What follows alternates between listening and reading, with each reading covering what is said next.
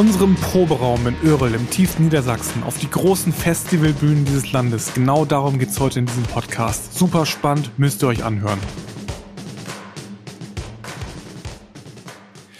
Herzlich willkommen zur nächsten Enkersen Harz Podcast Ausgabe und heute natürlich wieder mit einem ganz besonderen Gast. Wobei ich äh, sagen muss, mir fällt es ein bisschen schwer, Gast zu sagen, denn die Person, die heute hier ist, gehört eigentlich zur Band dazu. Und genau, bevor ich jetzt da viel drumherum erzähle, sage ich einfach mal herzlich willkommen, Niklas Brinkmann in unserem Enkersen Harz Podcast. Ja, hallo, schön hier zu sein. Mal auf der anderen Seite des Mikros quasi. Ja, kann man so sagen. Wo erwische ich dich gerade? Äh, ich bin zu Hause. Ich bin jetzt so vor zwei Stunden ungefähr wieder nach Hause gekommen. War in deiner Heimatstadt in Hamburg heute Morgen noch. Genau. Ach. Und bin jetzt, bin jetzt gerade wieder hier. Ja, always on the road kann man sagen. Ne? Äh, ich bin auch froh, dass, dass wir uns überhaupt mal wieder sprechen können äh, und dass wir zumindest jetzt einen professionellen Aufhänger gefunden haben, um Anlass zu finden, ein bisschen miteinander zu schnacken. Es ist ja wirklich lange her, dass wir uns gesehen haben. Ja, das stimmt. Wann war das letzte Mal? Ich kann mich nicht dran erinnern. Ich befürchte fast schon ein bisschen, dass das unser Konzert damals in Nordenham war und das ist schon ein Jahr her. Ja, tatsächlich ein Jahr schon. Oh kann Gott. das sein? Ja, du hast, glaube ich, recht, tatsächlich. Ja. Das war auch irgendwie Spätsommer oder sowas. Naja, und hast du, äh, ich habe gesehen, du hast gestern Halloween gefeiert. Ja, genau, das habe ich. Äh, Im Knust in Hamburg. Eine Halloween-Spezialausgabe des Hamburger Wellenbrechers, der jedes Jahr mit den gleichen zwei Bands stattfindet. Ähm, genau, mit einer von beiden bin ich ja regelmäßig unterwegs und da gab es gestern eine kleine Halloween-Ausgabe. Ja, ich habe äh, dein Bild gesehen, ich glaube bei WhatsApp oder bei Instagram, ich bin mir nicht sicher, ich glaube Instagram, und dachte ganz kurz, ob du dich als äh, ja mich verkleidet hast, wie ich Montag morgens um sechs aussehe. das hast du jetzt gesagt. Ja, ich, ich als, was warst du? Ich habe das nicht erkannt. Also der Grundgedanke war, es gab viele Überlegungen. Die Band wollte ursprünglich mal als Teletubbies gehen und wir wollten uns halt als Crew so ein bisschen thematisch dem irgendwie anpassen. Das heißt, da wäre es dann wahrscheinlich der Staubsauger geworden. Die Band ist jetzt allerdings als French Kiss gegangen. Also die Gesichter Kiss, aber die Klamotte so typisch französisch mit Ringelshirt und Halstuch und so.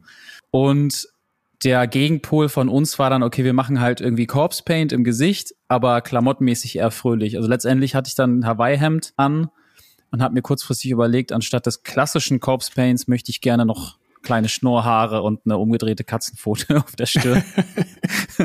und ja, das war es auch schon. Es war einfach so ein, so ein Schnapsgedanke quasi. Ja, sehr schön.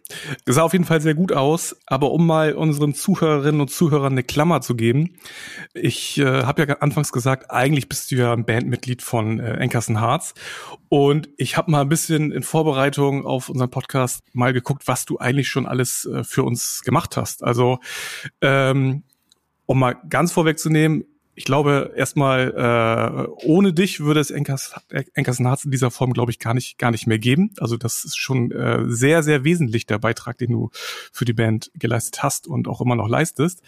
Und ich habe es mal aufgezählt. Also du bist Produzent unserer letzten Alben und bist in fast allen Produktionen von uns dabei gewesen.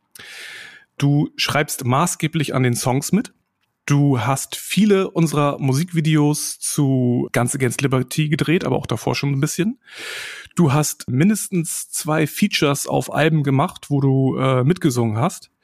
Du editierst auch immer, wofür ich dir sehr, sehr dankbar bin, diesen Podcast von uns. Und ja, du verzeihst uns auch immer, dass, dass da auch manchmal schlechte Qualität ankommt und du machst da trotzdem noch was draus. Alles, was an Technik bei Enkersen Harz auf der Bühne steht, hast du dir mit ausgedacht und uns zusammengeschustert. Du warst oft als ja, Techniker und ich sag mal Master of Disaster im Hintergrund sehr oft dabei. Und du hast mich schon auf einigen Shows als Ersatzdrummer vertreten und auch sowohl Timo als auch Sebastian an der Gitarre auf sehr, sehr coolen Shows vertreten. Das allein machst du für Enkersen Harz oder hast, für, hast du für Enkersen Harz in den letzten Jahren gemacht? Habe ich irgendwas vergessen? Ich glaube nicht. Ich glaube, so im Wesentlichen war es das, ja. Und äh, das finde ich, finde ich richtig krass. Und ja, also damit hört es ja nicht auf. Allein das füllt ja eigentlich schon ein Musikerleben, aber du selbst äh, bist ja auch noch Gitarrist und Sänger deiner eigenen Band, die Fire Dreams. Genau. Und insbesondere in den letzten zwei bis drei Jahren würde ich sagen, ich weiß gar nicht, wie man den Beruf jetzt so richtig nennt. Ich sage jetzt mal einer der ähm, Techniker bei vielen großen Bands. Da bist du dabei auf großen Festivals, auf Tourneen. Wir können das gleich nochmal alles zusammenzählen, was du da, was du da schon auf deiner Liste hast. Und bist letztendlich verantwortlich entweder für bestimmte Instrumente oder auch im Großen und Ganzen für die Technik der Band auf der Bühne, dass sie überhaupt auftreten kann. Ja, genau, so kann man sagen. Ja. Wie, wie bezeichnest du deinen Beruf? Also das, was quasi nachher auch in der E-Mail steht, in der ich gebucht werde, ist eigentlich Backliner. Also mhm. genau genommen bin ich wirklich nur für die Instrumente zuständig. Also alles, was bis zum Mischpult passiert, im weitesten Sinne äh, ist in meinem Aufgabenbereich. Aber je nach Band variiert das mal ein bisschen. Also manchmal ist es wirklich ganz, ganz strikt getrennt. Da baue ich wirklich nur die Instrumente auf und pflege die. Und bei anderen Produktionen wiederum hat man dann vielleicht auch noch die Kabel, die man verbinden muss und solche Geschichten. Das ist ganz unterschiedlich, wie groß da der Arbeitsumfang ist. Aber im Wesentlichen kann man sagen, ich kümmere mich um, um die Instrumente der Band. Ja, aber ich finde, um da schon mal so einen Eindruck zu geben, ja, ich kümmere mich um die Instrumente der Band im Wesentlichen, aber ich zähle das jetzt doch mal kurz auf. Wir können ja nachher im Detail darauf eingehen, was du da so für Stories erlebt hast. Aber ich sag mal, alles angefangen hat ja über, über Ankerson Hearts hinaus, äh, glaube ich, mit äh, Mr. Hurley und dem Pulveraffen, ne? Genau, wobei man dazu sagen muss, nur euretwegen ist es überhaupt dazu gekommen, tatsächlich. Ach echt? Ja. Wie ist, ist da die Connection? Ähm, Hard Day's Night 2000 und ich denke 17 vielleicht, 16, ich weiß es nicht genau. Ich habe es immer überhaupt nicht so mit Jahreszahlen. Es ist auf jeden Fall ein paar Jahre her. Da habe ich ja für euch Backline gemacht und Stage Management auf der Show. Ja. Und da war Zelle ja damals dabei als Lichtmann. Richtig, ja. Genau. Und der hat sich das angeguckt, was ich da so mache und meinte am Ende des Abends, du sag mal, kannst du eigentlich Rechnung schreiben? Und ich habe nur gesagt, nö, keine Ahnung, weiß ich nicht. Ja, extra ja, habe ich. genau. ja, kriegen wir irgendwie hin. Gib mir mal deine Nummer. Ich kenne da wen, der sucht ab und zu mal jemanden und ja, damit ging's los. Und dann irgendwie einen Monat später vielleicht klingelt das Telefon und der äh, Tourleiter von Mr. Hurley und die Pulveraffen war dran und hat gefragt, ob ich mitkommen möchte zu, ich glaube, die allererste Show damals war Wacken Winter Nights. Also so eine Winteredition vom Wacken in so einem, so einem großen Festzelt. Und das war das allererste Mal, äh, dass ich da mitgefahren bin und von da ging es dann irgendwie immer so weiter. Letztendlich wart ihr der Auslöser des Ganzen. Ja, jetzt, wo du es erzählst, fällt es mir auch ein bisschen wieder ein. Also das mit Zelle, genau, richtig. Ja, aber ich sag mal so, wenn man dann einmal mit äh, Bands unterwegs ist, die größer sind als äh, unsere kleine Band, dann äh, schließt ja der, der eine Kontakt den nächsten. Und ich glaube, dann ging es, glaube ich, auch relativ schnell weiter mit Fersengold. Kann das sein? Ja, genau. Also man muss dazu sagen, für alle äh, ZuhörerInnen, die die Bands jetzt nicht kennen, das ist beides so ein bisschen die typische Mittelaltersparte, nenne ich jetzt mal, äh, nenne ich mal. Das heißt, es ist irgendwie sowieso ein ganz kleines familiäres Umfeld, in dem man sich da bewegt. Und da geht es dann natürlich auch wirklich schnell, dass man mal Kollegen und Kolleginnen bei anderen Bands aushilft. Und so war es mit Fersengold dann auch. Also ich war und bin auch eigentlich immer noch bei Fersengold nur ein Ersatz gewesen, wenn da die Hauptleute nicht können. Mhm. Aber ja, das war, das war so der nächste Schritt, dass es damit dann immer weiterging. Genau, und an dieser Stelle, wo wir Fersengold schon in den Mund nehmen, das Wort, äh, schöne Grüße raus an von Grambusch, die gerade mit Fersengold auf Tour sind und waren und sehr, sehr schöne äh, Shows mit den Jungs spielen. Und du warst, glaube ich, jetzt in Bremen sogar dabei, oder? Äh, ja, ich habe jetzt seit diesem Wochenende den Rest der Tour, fahre ich mit. Ja. Und äh, es war total cool, weil wir haben uns gesehen im Catering, das war gleich so, ah, warte mal, du bist doch der von Enkersen Harz. So, ja, ja, genau. Die Verbindung war sofort wieder da. Das, das war sehr schön. Das finde ich halt so cool, dass es halt alles, äh, ich erzähle das immer wieder, das ist alles ja irgendwie eine Familie, so, die ähm, man kennt sich, man ist seit Jahren unterwegs und von Grambusch, ich sag mal, die Jungs, die dahinter stehen, insbesondere auch Jendrik, die haben ja auch schon vor 20 Jahren irgendwo mit uns auf irgendwelchen kleinen Shows gespielt und so.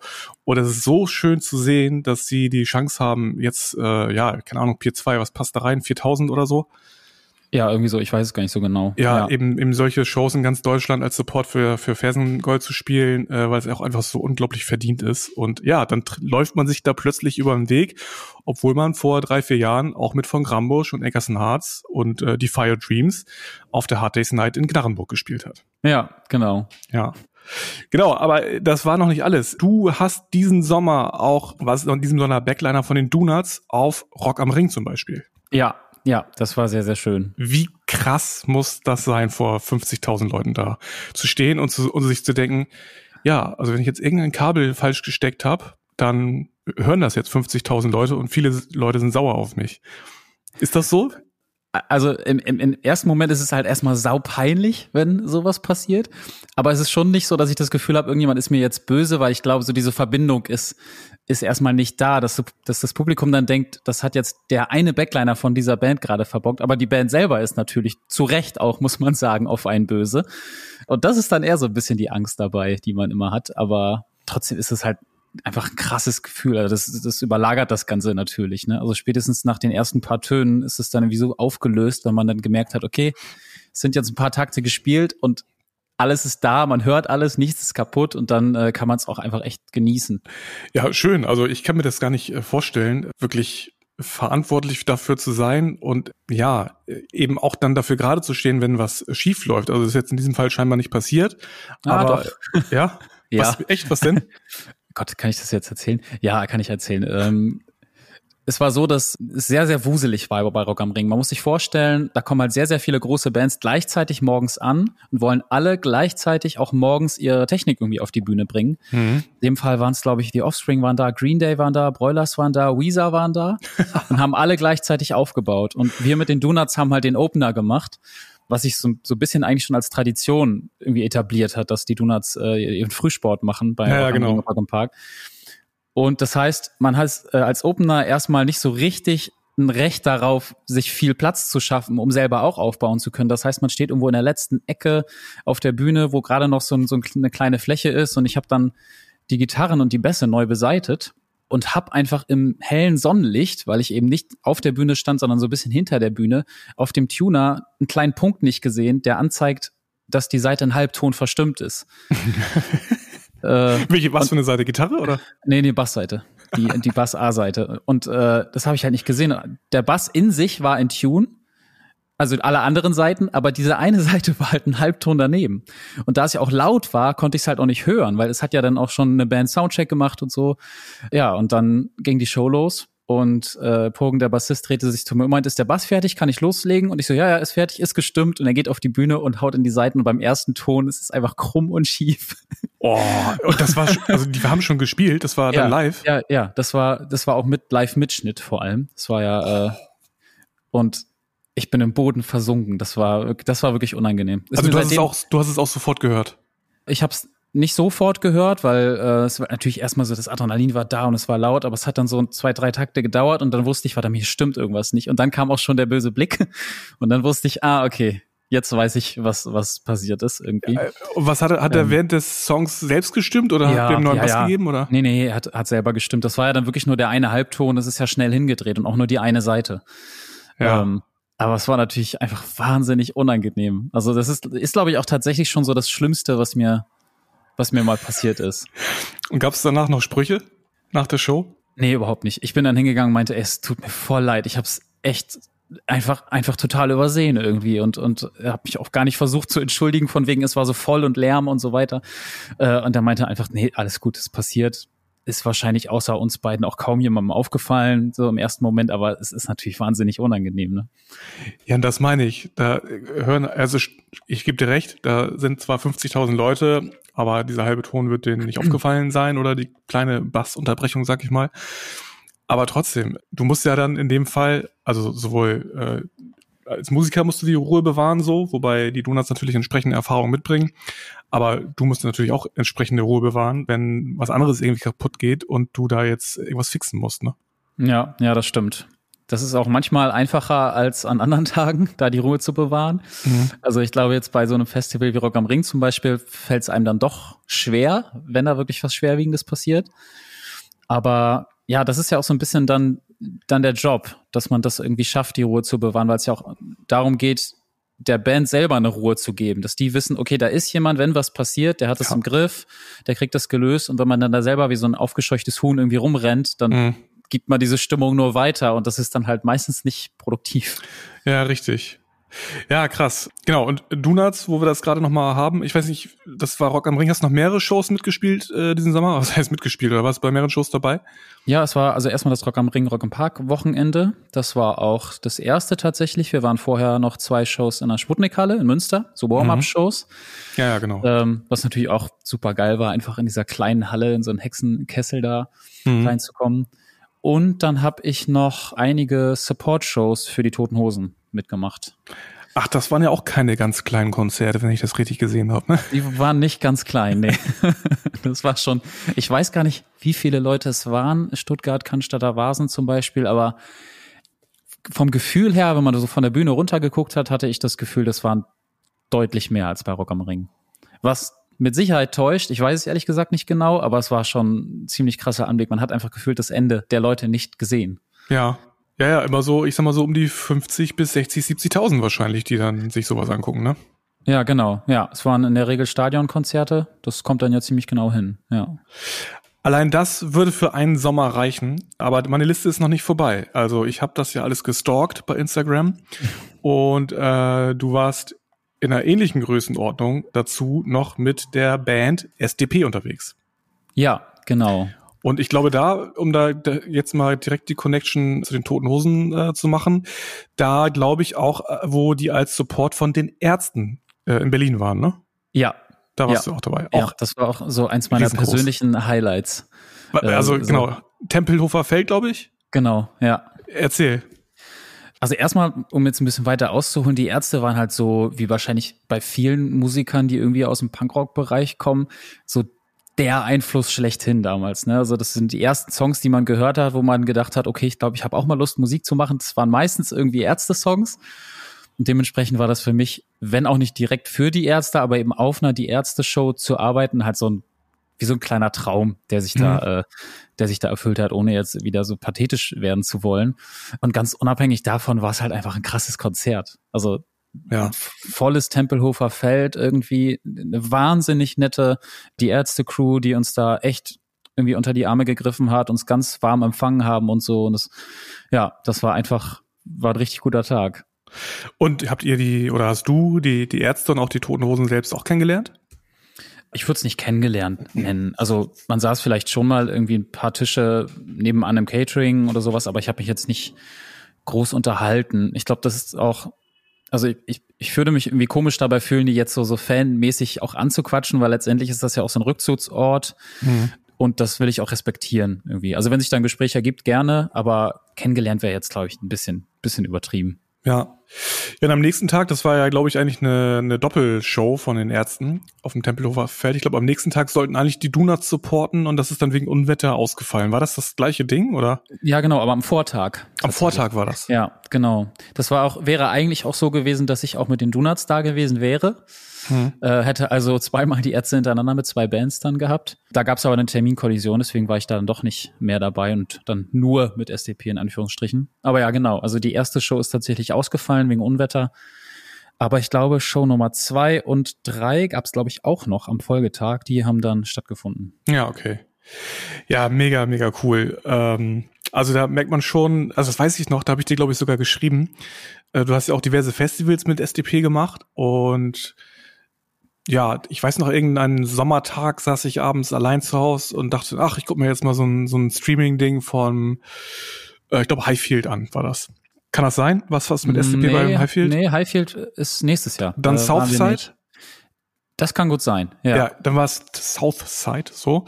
Und genau, dachte ich, gucke ich mal rein in, in den Stream und habe mir die SDP-Show angeguckt. Mir war e-, erstmal gar nicht so bewusst, dass die ähm, solche Festivals quasi Headline. Mhm, mir auch nicht, ehrlich ähm, Das ist mir, also das merkt man schon so, ist ein bisschen anderes Genre, so, geht in den Pop-Bereich, so, wo ich nicht so firm bin. Äh, naja, und dann äh, habe ich da plötzlich irgendwie zwischen den zwei Songs äh, dich auf der Bühne gesehen, in dem, in dem Festival-Stream, wie du, äh, glaube ich, ein Klavier auf, auf die Bühne geschoben hast und nach dem Song ja. wieder runtergeschoben hast. Ja. also das wäre auch so eine Situation, wo ich äh, nicht geradeaus auf die Bühne gehen könnte, glaube ich, weil ich dazu aufgeregt wäre, vor der Masse an Menschen das irgendwie hinzukriegen. Meinst du? Ja, ich glaube schon. Also ich weiß nicht, dass ich, man fühlt sich, glaube ich, auch so ein bisschen sichtbarer, als man oft ist. Also das habe ich auch tatsächlich bis heute nicht abgelegt, dass man das Gefühl hat, in dem Moment, wenn man die Bühne betritt, gucken einen alle Augenpaare, die da jetzt vor der Bühne stehen, an. Aber ich glaube, so ein, so ein Techniker oder eine Technikerin, die die Bühne betritt, ist im ersten Moment erstmal so unsichtbar, weil die wollen halt ihre Band sehen und das machen sie und meistens moderieren die währenddessen auch irgendwas. Und mhm. ich glaube, man hat immer das Gefühl, man wird mehr beobachtet, als es tatsächlich der Fall ist. Aber wie gesagt, ich habe also das Gefühl bin ich auch bis heute nicht losgeworden. Das ist immer noch so. Ja, okay. ja. Aber da hilft dir deine eigene jahrelange Bühnenerfahrung als äh, Musiker. ja, so ein bisschen, ja.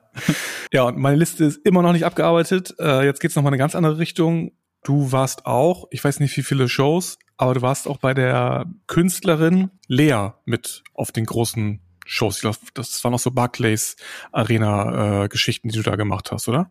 Äh, ja, genau. Also Barclay war jetzt tatsächlich nicht dabei, sondern Sporthalle jetzt in Hamburg. Ach, das war Sporthalle. Genau, aber ähm, es waren schon Arena-Shows, die meisten, genau. Und war auch für sie die erste Arena-Tour tatsächlich. Also ähm, auch für die für die Produktion war das Neuland sozusagen. Und wie kam das? Also was was was hast du da überhaupt gemacht? Auch Backline. Mhm. Also spe im Speziellen war ich da quasi Drumtech, also habe mich äh, um Schlagzeug gekümmert.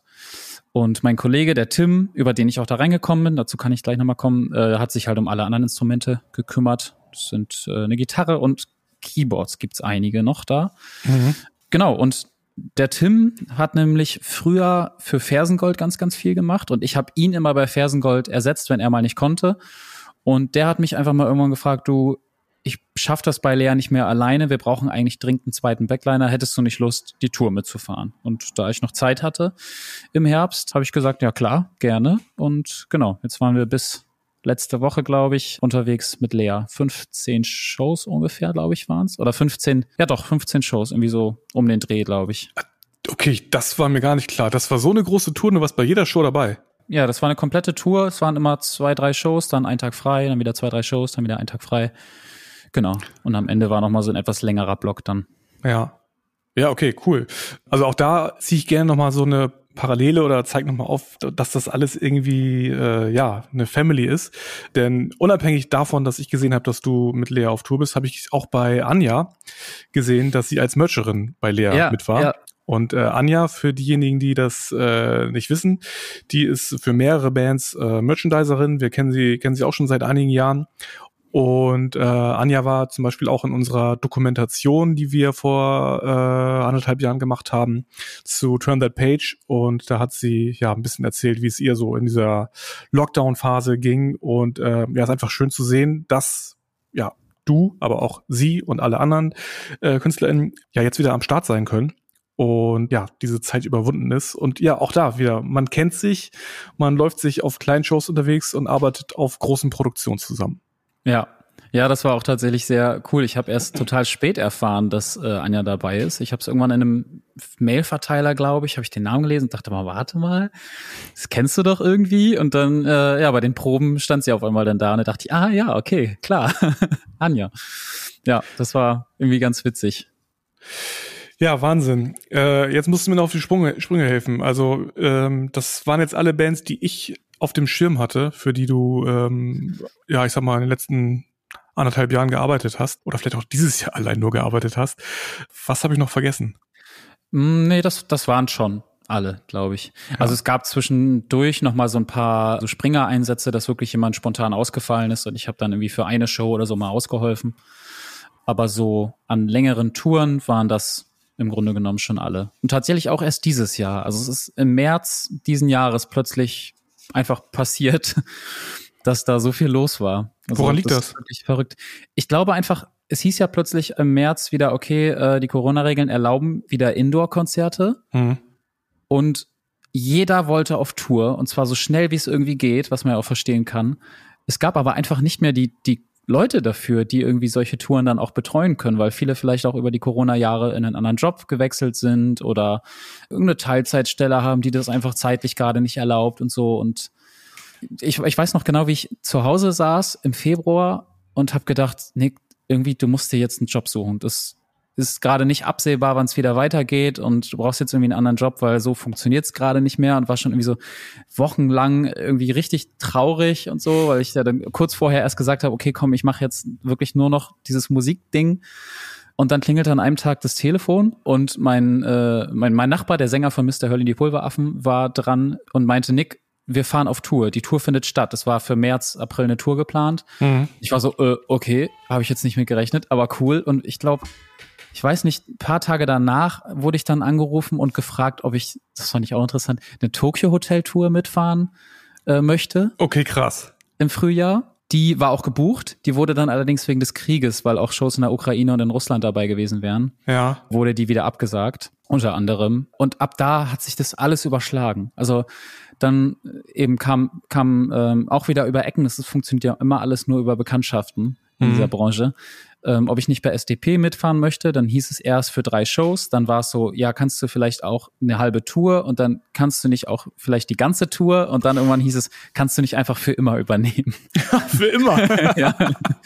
Und ja, so ging es irgendwie das, das komplette Jahr seit März und es hat sich alles überschlagen und ich war auch anfangs total überfordert damit irgendwie, weil wie gesagt, noch zwei Monate davor habe ich gedacht, ich, wie, wie mache ich jetzt weiter? Ich habe gerade irgendwie keine, keine Perspektive mehr so richtig. Ja, und plötzlich ging es dann auf einmal los und ich weiß bis heute selber gar nicht so richtig, warum das alles so funktioniert, wie es funktioniert, aber ich bin mega dankbar auf jeden Fall dafür, Mhm. dass es so ist. Aber nochmal zurück zu den unterschiedlichen Bands, mit denen du so unterwegs bist. Äh, was ist der, was ist denn am Ende eigentlich cooler? Mit so einer Punkband wie den Donuts unterwegs zu sein oder mit so einer Popband wie Lea? Darfst du das, Das, sagen? war, ja, ja, ja, ich habe mir nämlich eine gute Antwort überlegt. nee, ich frage mich das selber tatsächlich auch oft, so, worauf ich jetzt auch, also vielleicht auch langfristig mehr Bock hätte. Und ich glaube, der Wechsel ist tatsächlich das, was es cool macht irgendwie. Also nach so einer, ich nenne es mal Hochglanz-Pop-Produktion mit, also in irgendwelchen Hallen und so weiter, so sterile Mehrzweckhallen, da freue ich mich dann irgendwie auch auf so eine so eine Punkrock-Tour, wo man dann, keine Ahnung, im Sonic Ballroom spielt in Köln oder so, wo man halt Mhm. gerade sich einen Stehplatz auch auf der Bühne suchen kann und sowas. Mhm. Und nach so einer Punkrock-Tour denke ich so, oh, ich hätte jetzt auch schon mal Bock auf ein bisschen mehr Platz, so, wo ich dann auch stehen kann. Und also ich glaube tatsächlich, dass so ein bisschen beides im Zusammenspiel wichtig ist. Ja. Also ich muss ja immer sagen, äh, ich meine, da kennst du mich ja auch äh, lange genug. Ich habe da einen riesen Respekt vor, diese Technik im Überblick zu äh, behalten, weil ich da gar nicht so bin. Ich will da eigentlich gar nichts mit zu tun haben und will, nur das Nötigste irgendwie überblicken können. Aber wie hat sich das, also hast du dir das alles selbst beigebracht? Ähm, Was hat dein Studium dazu beigetragen? Und äh, genau, ist das alles Learning by Doing oder hast du jemanden auch irgendwie gehabt, der es dir erklärt hat von der Pike auf? Also so richtig jemanden, der es einem beigebracht hat, wie, wie, ein, wie ein Lehrer, gibt's eigentlich nicht. Das meiste ist wirklich irgendwie schon so einfach, dass man sich selber drauf geschafft hat. Aber es gibt natürlich immer Leute, von denen man weiß, dass man sie fragen kann, die so ein bisschen gurumäßig irgendwie äh, einem zur Seite stehen.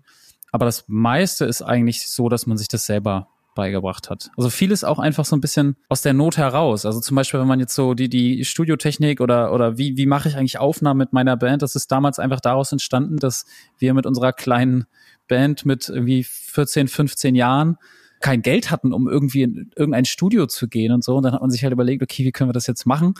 Und hat sich dann so die alten Headsets, die man noch irgendwie hatte, an Computer angeschlossen und vor einen Gitarrenverstärker gelegt und irgendwelchen Freeware-Programmen versucht, da brauchbare Aufnahmen herauszubekommen. Und äh, so ist das irgendwie entstanden, dass man einfach versucht hat, Wege zu finden, das selber irgendwie zu lösen. Und so hat man sich das alles so ein bisschen beigebracht. Also war das bei dir eigentlich schon immer so, seitdem du Musik machst, dass du ähm, dich quasi für die Technik so ein bisschen verantwortlich gefühlt hast, dich dafür interessiert hast, wie man das geil hinkriegen kann und dann dich einfach Stück für Stück irgendwie weiterentwickelt hast und von Aufnahme zu Aufnahme da mehr Wissen aufgebaut hast, so oder? Ja, genau, so kann man es eigentlich sagen, ja. Ja, krass. Wann hat es bei dir, wann und wie und warum hat das bei dir eigentlich angefangen mit der Musik? Also du hast eben schon gesagt, ja, so 12, 13 ging es irgendwie los. Du hast gesagt, äh, die Ärzte waren so ein bisschen Grund dafür und waren so Helden für dich. Ähm, aber wann war das so, dass du für dich, dass für dich klar war, okay, das mit der Musik, das mit der Musik, das wird mich länger begleiten? Oh, das ist, dass ich das gesagt habe, oh, das ist schwer zu sagen. Also mit zwölf weiß ich auf jeden Fall, habe ich, glaube ich, angefangen, Schlagzeug zu spielen damals. Mhm. Oder hatte, hatte mit zwölf mein erstes eigenes Schlagzeug. Irgendwie so um den Dreh. Das war jedenfalls nicht so, nicht so weit auseinander. Und eigentlich wollte ich immer Gitarre spielen. Irgendwie. Mhm. Ich hatte einen Klassenkameraden, der auch immer noch ein sehr, sehr guter Freund ist von mir, der hat damals E-Gitarre gelernt. Und ich war halt immer Feuer und Flamme, so dass ich mal wieder zu dem hinfahren konnte, weil dann konnte ich halt so irgendwie äh, stümperhaft Smoke on the Water auf der Gitarre irgendwie so und der so, ey, voll geil, das will ich auch machen. Aber irgendwie ist es nie dazu gekommen und dann habe ich mal irgendwann Wetten das gesehen damals. Und da hat irgendein Typ irgendeine Wette gemacht, wo es auch mit was mit Schlagzeug war. Ich weiß ehrlich gesagt nicht mehr, was es war. Jedenfalls habe ich mir das angeguckt und habe gedacht, ist ja voll geil. Das klingt ja immer cool, egal was du machst. Haust mhm. du irgendwo drauf und es klingt irgendwie gut. Da, da wusste ich ja da noch nicht, dass es halt nicht immer gut klingt. Aber habe gedacht, ja geil, das kriegst du auch hin. Vielleicht doch lieber Schlagzeug. Und dann, äh, das war so der Grundstein. Da dürfte ich vielleicht so 10, 11 gewesen sein. Mhm. Ja, und habe dann angefangen, Schlagzeug zu spielen. Dann das auch lange gemacht in so einer Deutsch-Punk-Band. Und das irgendwie so, das dann so abgedriftet ist, eher in die, ich arbeite jetzt für Bands und nicht, mache nicht mehr selber allzu viel Musik. Das ging eben auch bei euch los. Ich glaube damals beim Mehr One Festival. Da bin ich das erste Mal ja. mitgefahren, so kumpelmäßig einfach. Und habe dann da halt angefangen, so Bierflaschen aufzumachen und vielleicht mal eine Gitarre irgendwo hinzutragen und so. Äh, und da bin ich immer öfter mitgefahren und dachte halt, okay, du kannst jetzt nicht einfach dich immer so durchschnorren und habe dann versucht, es so ein bisschen äh, das schlechte Gewissen zu kompensieren, indem ich mehr mit auf und abgebaut habe und so. Und ja, das war so der Grundstein. Aber das wäre tatsächlich äh, auch noch eine Frage gewesen. Wann ging das bei uns eigentlich äh, los mit unserer Zusammenarbeit? Aber wenn du sagst mehr One, dann war das ja echt 2013, muss das gewesen sein. Ja, so um den Dreh, glaube ich. Wir haben ja das Glück gehabt, dass wir relativ früh so ähm, ganz geile Shows gespielt haben. Äh, und das haben wir jetzt tatsächlich gar nicht klar, dass es schon 2013 war. Und da muss ich aus meiner Sicht nochmal sagen, ich, ich hatte auch mal ein schlechtes Gewissen, dass du dann irgendwie so viel gearbeitet hast, sag ich mal, äh, wo, wo ich dachte, naja, also letztendlich reicht das schon ein bisschen zu schleppen und die, die Jungs, die so mitkommen, äh, sollen halt hauptsächlich Spaß haben. Aber finde ich lustig, dass du das genau andersrum gesehen hast. ja, doch, irgendwie schon. Also das andere ist auch, ich langweile mich dann einfach auch schnell. Also ich, ich ich möchte dann auch gerne irgendwie, irgendwie was tun, um so ein bisschen die Zeit auch zu überbrücken. Vor und nach dem Konzert, so richtig. Mhm. Genau, ja. Aber ich meine, da kannten wir uns ja irgendwie schon. Ich, das habe ich mich auch noch gefragt und ich konnte das für mich nicht so richtig auflösen. Wann haben wir uns eigentlich richtig kennengelernt? Also ähm, und wen von uns hast du zuerst kennengelernt? Ähm, ich habe so eine Situation im Kopf, die kann ich gleich mal erzählen wo ich dich als Person zum ersten Mal wahrgenommen habe. Aber wie war das für, für dich? Kannst du das irgendwie an irgendeinem Datum oder sowas oder irgendein, irgendein Ereignis festmachen? Also ich habe da auch schon drüber nachgedacht. Also ich kannte auf jeden Fall zuallererst Manu, weil Manu. Äh, mhm. unser Bassist von Defy Dreams, Teshi, der hatte mit Manu zu der Zeit relativ viel Kontakt und irgendwie ist man dann da so ein bisschen mit reingerutscht und so. Und Manu hat, glaube ich, damals gesagt, hast du nicht mal Lust mitzukommen ins Studio? Damals war es noch das, äh, das Basement-Studio bei Timo mhm. im Keller und irgendwie für unsere Platte so ein bisschen so Chöre und sowas mit einzusingen. Und habe ich gesagt, ja klar, können wir mal machen, warum nicht? Und ich glaube, das war so das erste Mal, dass ich zumindest ein Großteil von euch, ich weiß ehrlich gesagt nicht, wer alles da war. Haben wir uns da schon getroffen? Äh, bei der Platte bin ich auch öfter mal mit im Studio gewesen, ja klar. Ja, ja und wahrscheinlich bei Chören dann auch, ne? Also es waren ja, ja auch so, so, so Gangshouts und sowas alles. Genau, das weiß ich. Das haben wir da gemacht und danach sind wir, glaube ich, im Proraum zum Biertrinken gefahren. Noch. Ja, das kann ich mir auch gut vorstellen. Ja, ja. genau. Ich glaube, das war so das erste Mal, dass ich irgendwie, ähm, also außerhalb von irgendeiner Show mit mit dabei war. Ja, ja, meine äh, meine erste Erinnerung, aber die ist dann tatsächlich noch früher.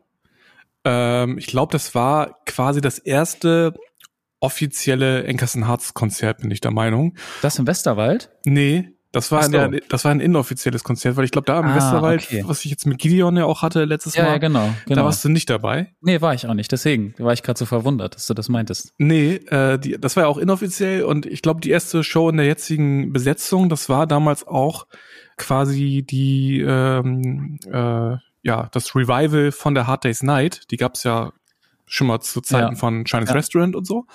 Dann war ganz lange nichts und ähm, dann haben wir gesagt, okay, wir machen wieder die Hard Days Night in Karlshöfen, in, da in der Disco da. Äh, Im Dancing. Im Dancing, Im Dancing aber, aber unten, unten im Keller, genau. Genau.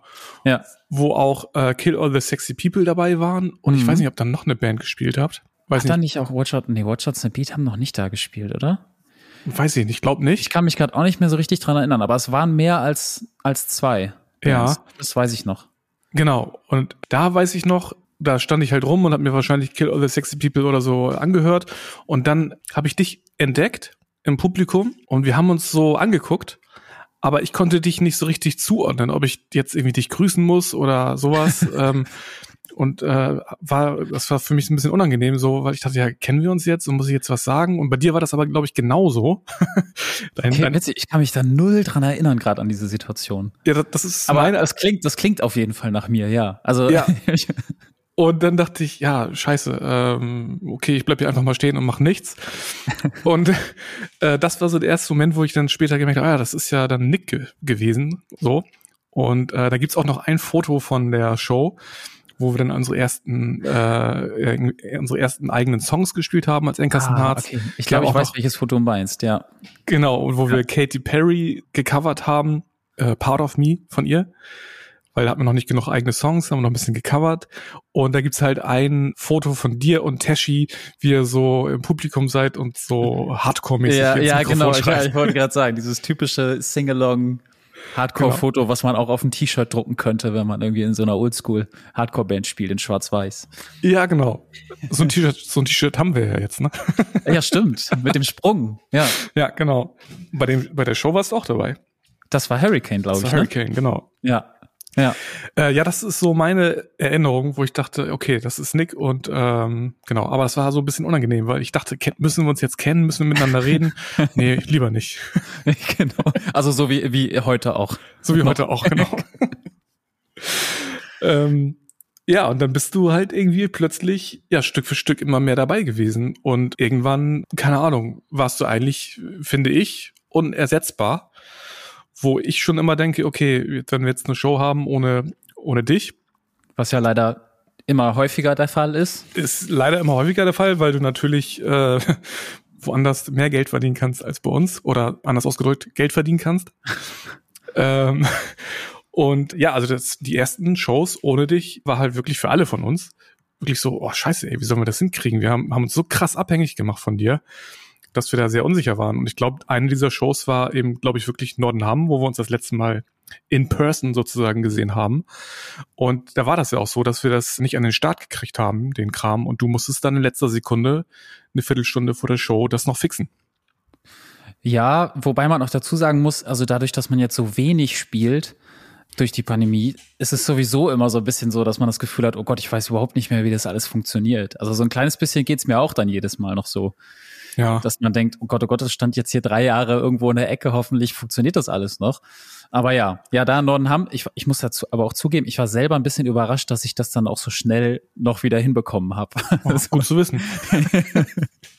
ich war auch darauf eingestellt, dass wir sagen, okay, dann muss es jetzt irgendwie so gehen. Aber ja, hat ja zum Glück dann alles funktioniert.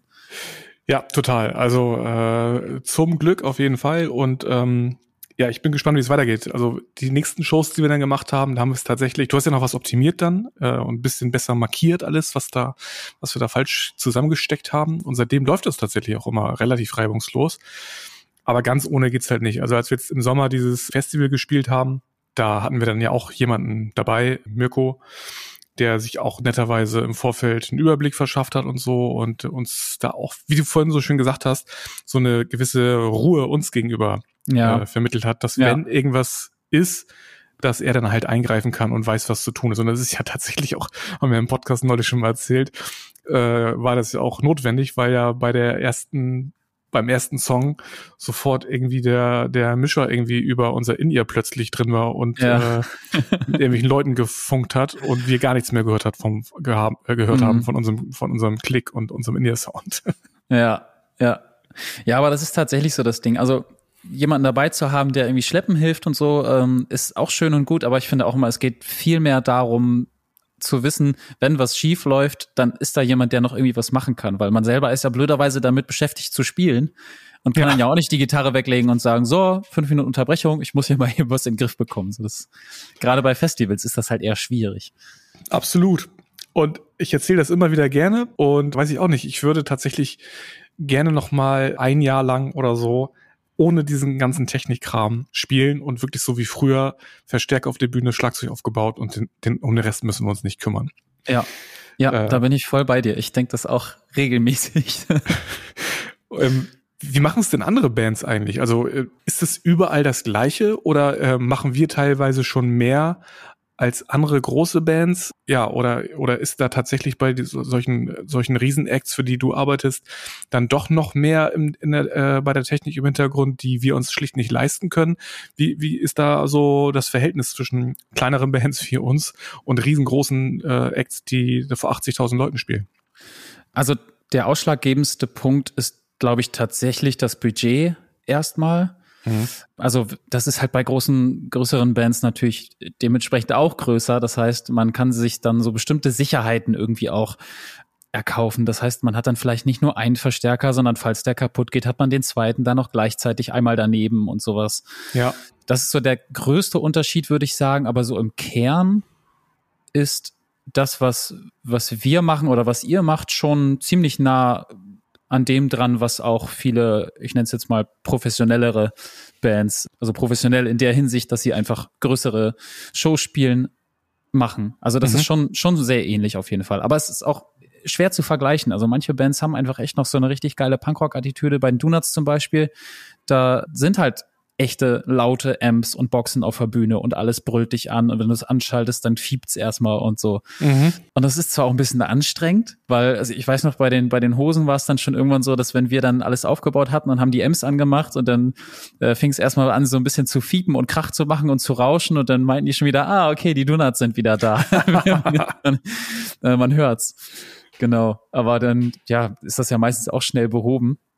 Und dann macht das auch Spaß. Also das ist ja auch so ein bisschen Back to the Roots, dann wieder so ein richtiger brüllender, lauter Gitarrenamp irgendwie auf der Bühne und so.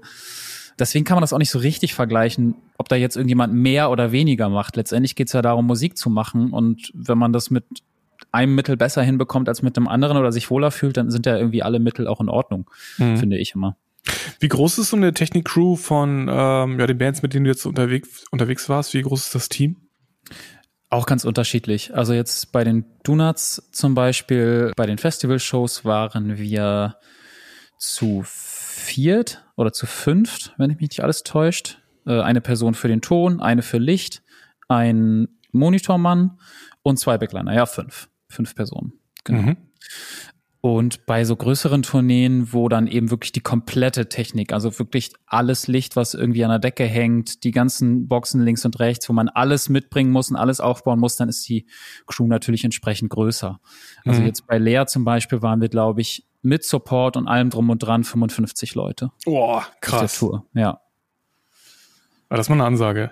Ja, aber da, dazu kommt dann eben wirklich der Support, FotografInnen, das Management und so weiter und so fort. Also so die reine Technik-Crew sind dann vielleicht zwölf, zwölf, 15 Leute so um den Dreh. Viel größer darf es wahrscheinlich auch gar nicht sein, ne? Dass du dir da nicht in die, gegenseitig in die Quere kommst.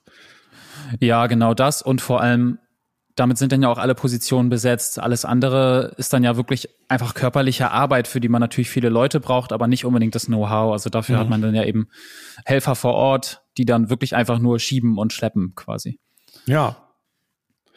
Ja, aber vermisst du bei dieser ganzen harten körperlichen Arbeit, die du gerade angesprochen hast, nicht so ein bisschen auch äh, den künstlerischen Aspekt? Also ich habe es ja anfangs gesagt, du bist ja selbst auch äh, Musiker. Du schreibst liebend gerne Songs für, für die Fire Dreams. Auch bei Enkerson Hearts bist du dabei.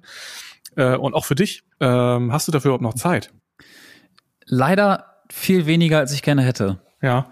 Also ja, äh, um deine Frage zu beantworten, ich vermisse das schon irgendwie. Also ich freue mich auch jedes Mal, wenn vorm Soundcheck noch so, so 10, 15 Minuten sind, dass man sich mal irgendwo noch schnell ein Instrument schnappen kann und so ein bisschen für sich selber jammen kann, bevor dann die Band irgendwie kommt. Mhm. Also vorausgesetzt natürlich, für die Band ist das cool. Aber das ist es eigentlich meistens. Aber ja, das kommt schon, schon deutlich kürzer, als ich es gerne hätte irgendwie. Also ich nehme mir auch immer wieder vor, ach, du kannst dich mal, morgen setzt du dich mal hin und dann, dann machst du einfach mal so dein Programm auf und, und daddelst mal so vor dich hin irgendwie. Und vielleicht kommt da was bei rum und wenn nicht, ist auch nicht schlimm. Aber es passiert halt irgendwie einfach dann auch nicht. Ja. Ja, ja, aber äh, musst du ja langsam auch wieder, weil wir äh, als Enkersen Harz, wir sind ja dabei, wie du weißt, neue, neue Sachen zu machen. Da kommt ja noch äh, einiges. Und äh, ich sag mal so, da, da brauchen wir dich als äh, Impulsgeber und äh, Mann für alle Fälle. sag jetzt mal. ja, aber ich freue mich auch schon wieder drauf, wenn es dann, wenn es weitergeht und wir den nächsten Song irgendwie angehen.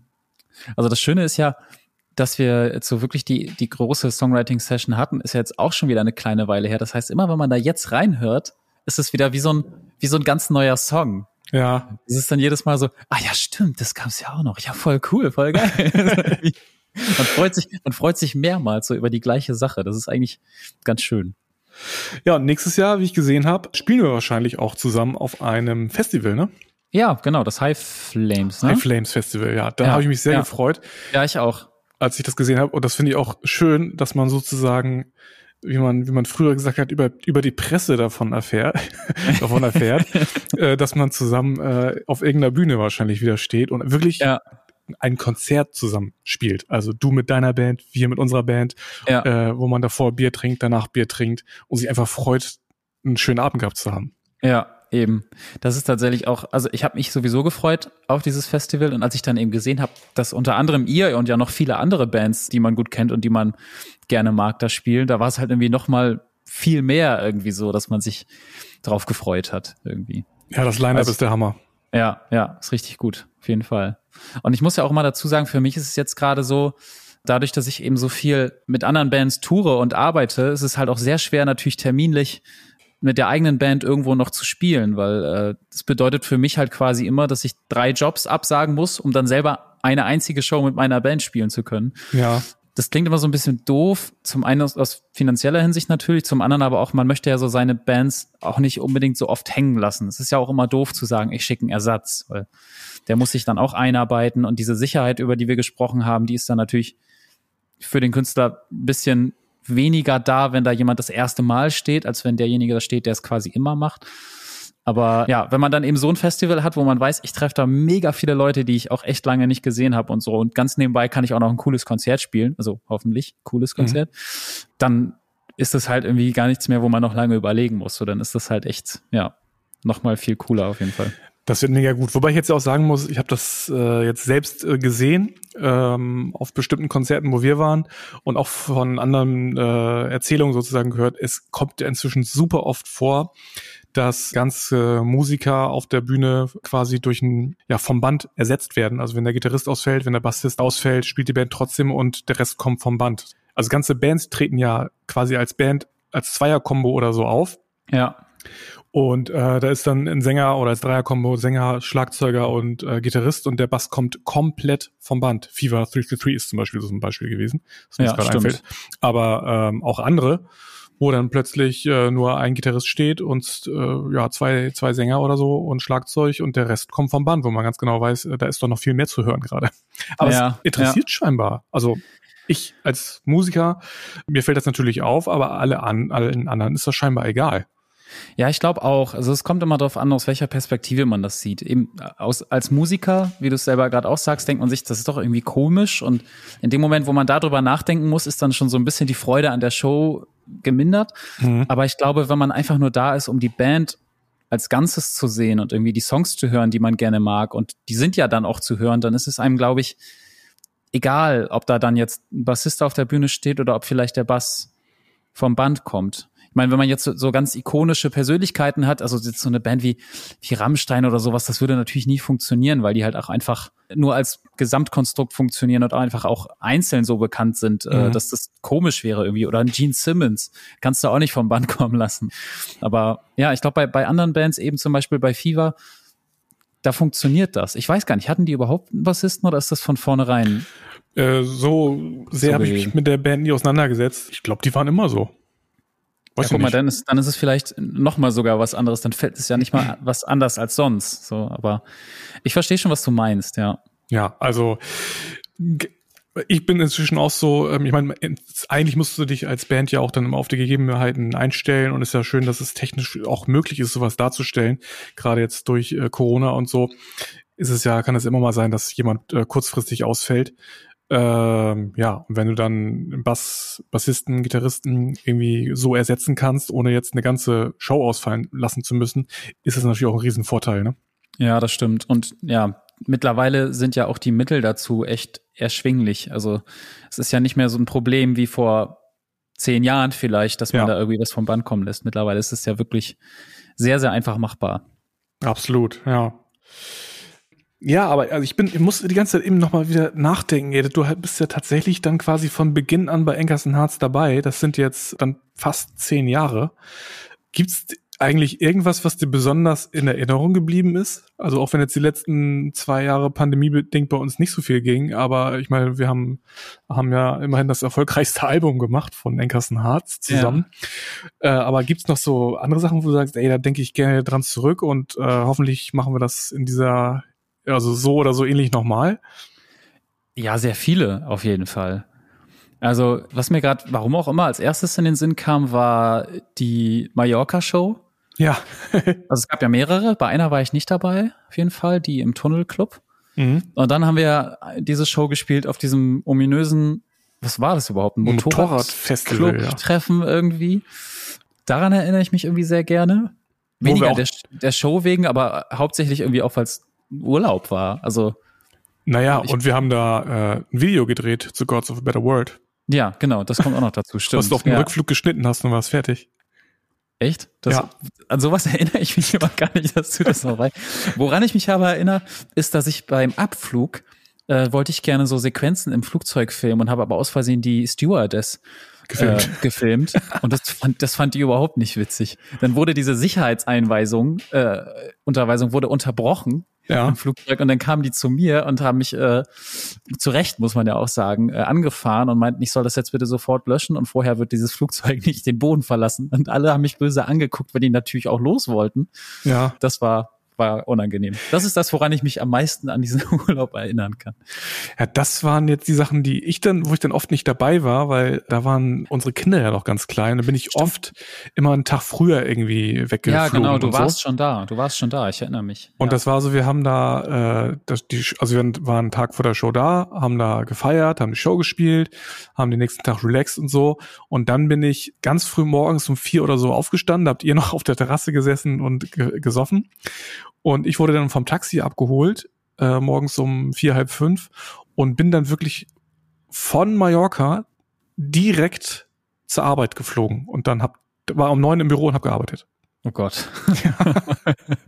Auch krank irgendwie. ja, irgendwie schon. Auf jeden Fall. Ja, das war was Besonderes, das stimmt. Ja, ähm, also aber das ist, ja? Viele Dinge irgendwie. Also äh, auch die, die Tour damals, die erste Tour mit Watch Out Stampede. Ja. Äh, daran denke ich immer gerne zurück. Ja, oder auch einfach so Festivals wie das Open Flair damals. Also ich glaube, das war ja. auch ziemlich zu Anfang. Es war Open Flair, Tellsbells. Pellmell, war Pellmell noch dabei? Es, war, es gab so ein Festivalwochenende, was irgendwie so legendär war. Ja, das war das Wochenende mit, das war äh, das, ne? mit Tales und, und äh, was hast du gerade gesagt? Open Flair war Open Flair, dabei, genau. Ja, ja. Das war sehr, sehr, sehr, sehr das lustig. War das war auch prägend. Ja, da hast du jetzt gerade unbewusst eine super Überleitung gemacht. Äh, die Tour mit Watch Out Stampede. Ich wollte das eigentlich am Anfang erzählen, weil bis zum Schluss hört sowieso immer keiner zu, aber ich muss das jetzt nochmal erzählen. Im letzten Podcast habe ich noch großartig dazu aufgerufen, Tickets für unsere Tour zu kaufen. Jetzt haben wir sie ja leider abgesagt. Aber ich möchte äh, diese Gelegenheit nochmal nutzen, wirklich mich im Namen der Band bei allen zu bedanken, die sich im Vorverkauf Tickets geholt haben. Es sah gar nicht so schlecht aus. Also es waren dann am Ende ja doch hunderte Menschen in ganz Deutschland, die sich Tickets gekauft haben. Es hat leider nicht gereicht. Aber gerade die, die uns äh, on Watch Out Stampede supportet haben durch den Kauf, nochmal ein riesen Dankeschön. Das bedeutet uns echt sehr viel. Und es tut uns echt leid, dass es nicht geklappt hat. Aber die Zeiten sind schwierig für diese kleinen Produktionen. Da müssen wir halt auf die Clubs Rücksicht nehmen. Und äh, ja, hoffentlich nächstes Jahr äh, nächster Versuch. Ja. Ähm, und ja, genau, wenn jetzt andere Konzerte anstehen, ähm, nutzt die Chance und geht hin. Das war das eine. Und andererseits hast du auch von Mallorca gesprochen. Das ist, äh, da haben, haben wir die Connection hin durch Noise East, die Metalcore-Band aus Mallorca. Und deswegen an dieser Stelle nochmal Werbung für unsere letzten verbliebenen Shows für dieses Jahr. Quasi zwei Jahresabschlusskonzerte, wenn man so will. Wir spielen am 9.12. in Hamburg im Logo zusammen mit äh, Hafensängers und Maintain. Das wird äh, sehr, sehr gut. Vorverkauf sieht auch schon gut aus, aber auch da greift noch zu, holt euch Tickets, damit es mega voll wird und einfach Spaß macht. Und dann unsere offizielle Jahresabschlussshow, unsere Hardix Night ist wieder da. Und da sind auch Neues East diesmal dabei, bei uns in der Heimat in Gnarrenburg. Und auch dafür gibt's Tickets im Vorverkauf.